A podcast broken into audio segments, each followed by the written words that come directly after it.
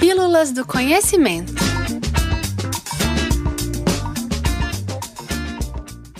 Brincar e aprender.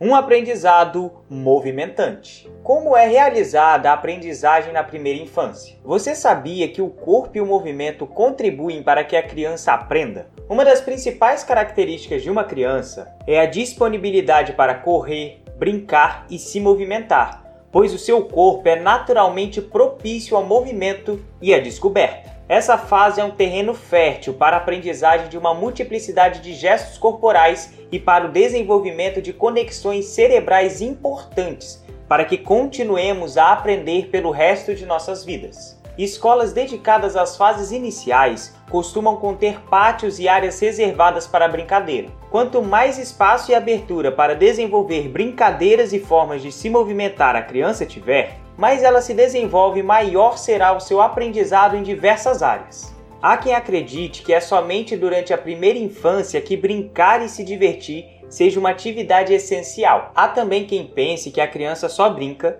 e quem critique as crianças que são agitadas demais, ou, como nosso título diz, movimentantes.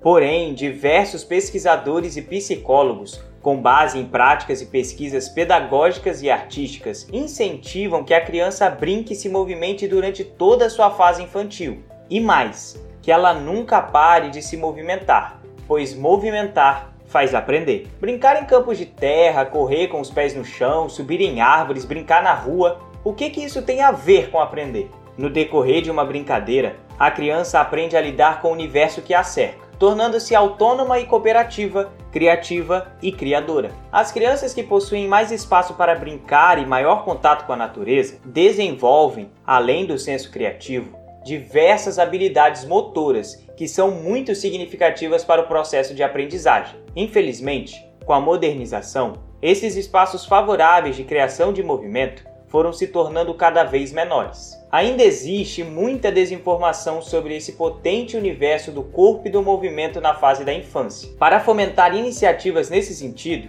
é necessário entender a criança como um indivíduo importante na sociedade que se expressa e que contribui. Diversas iniciativas e modificações nas estruturas espaciais podem ser criadas para que crianças explorem seu corpo de modo a criar repertórios próprios e construir habilidades de aprendizagem. Essas iniciativas devem considerar não só o espaço, mas também os sentimentos das crianças, como construtores de conhecimento, visto que elas se desenvolvem por meio de suas emoções e sensações. Permitir que as crianças se expressem corporalmente, seja em casa, na escola, em museus ou nos demais espaços de educação, é permitir que elas aprendam por sua própria iniciativa, por meio de agradáveis práticas movimentantes.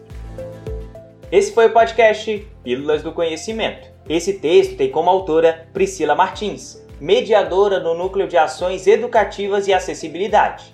Lembre-se, toda terça-feira tem texto novo lá no blog do Espaço ufmg.br barra espaço sem cedilha do conhecimento. E podcast novo aqui no Pílulas toda quinta-feira comigo, Thiago Perucci. Até lá!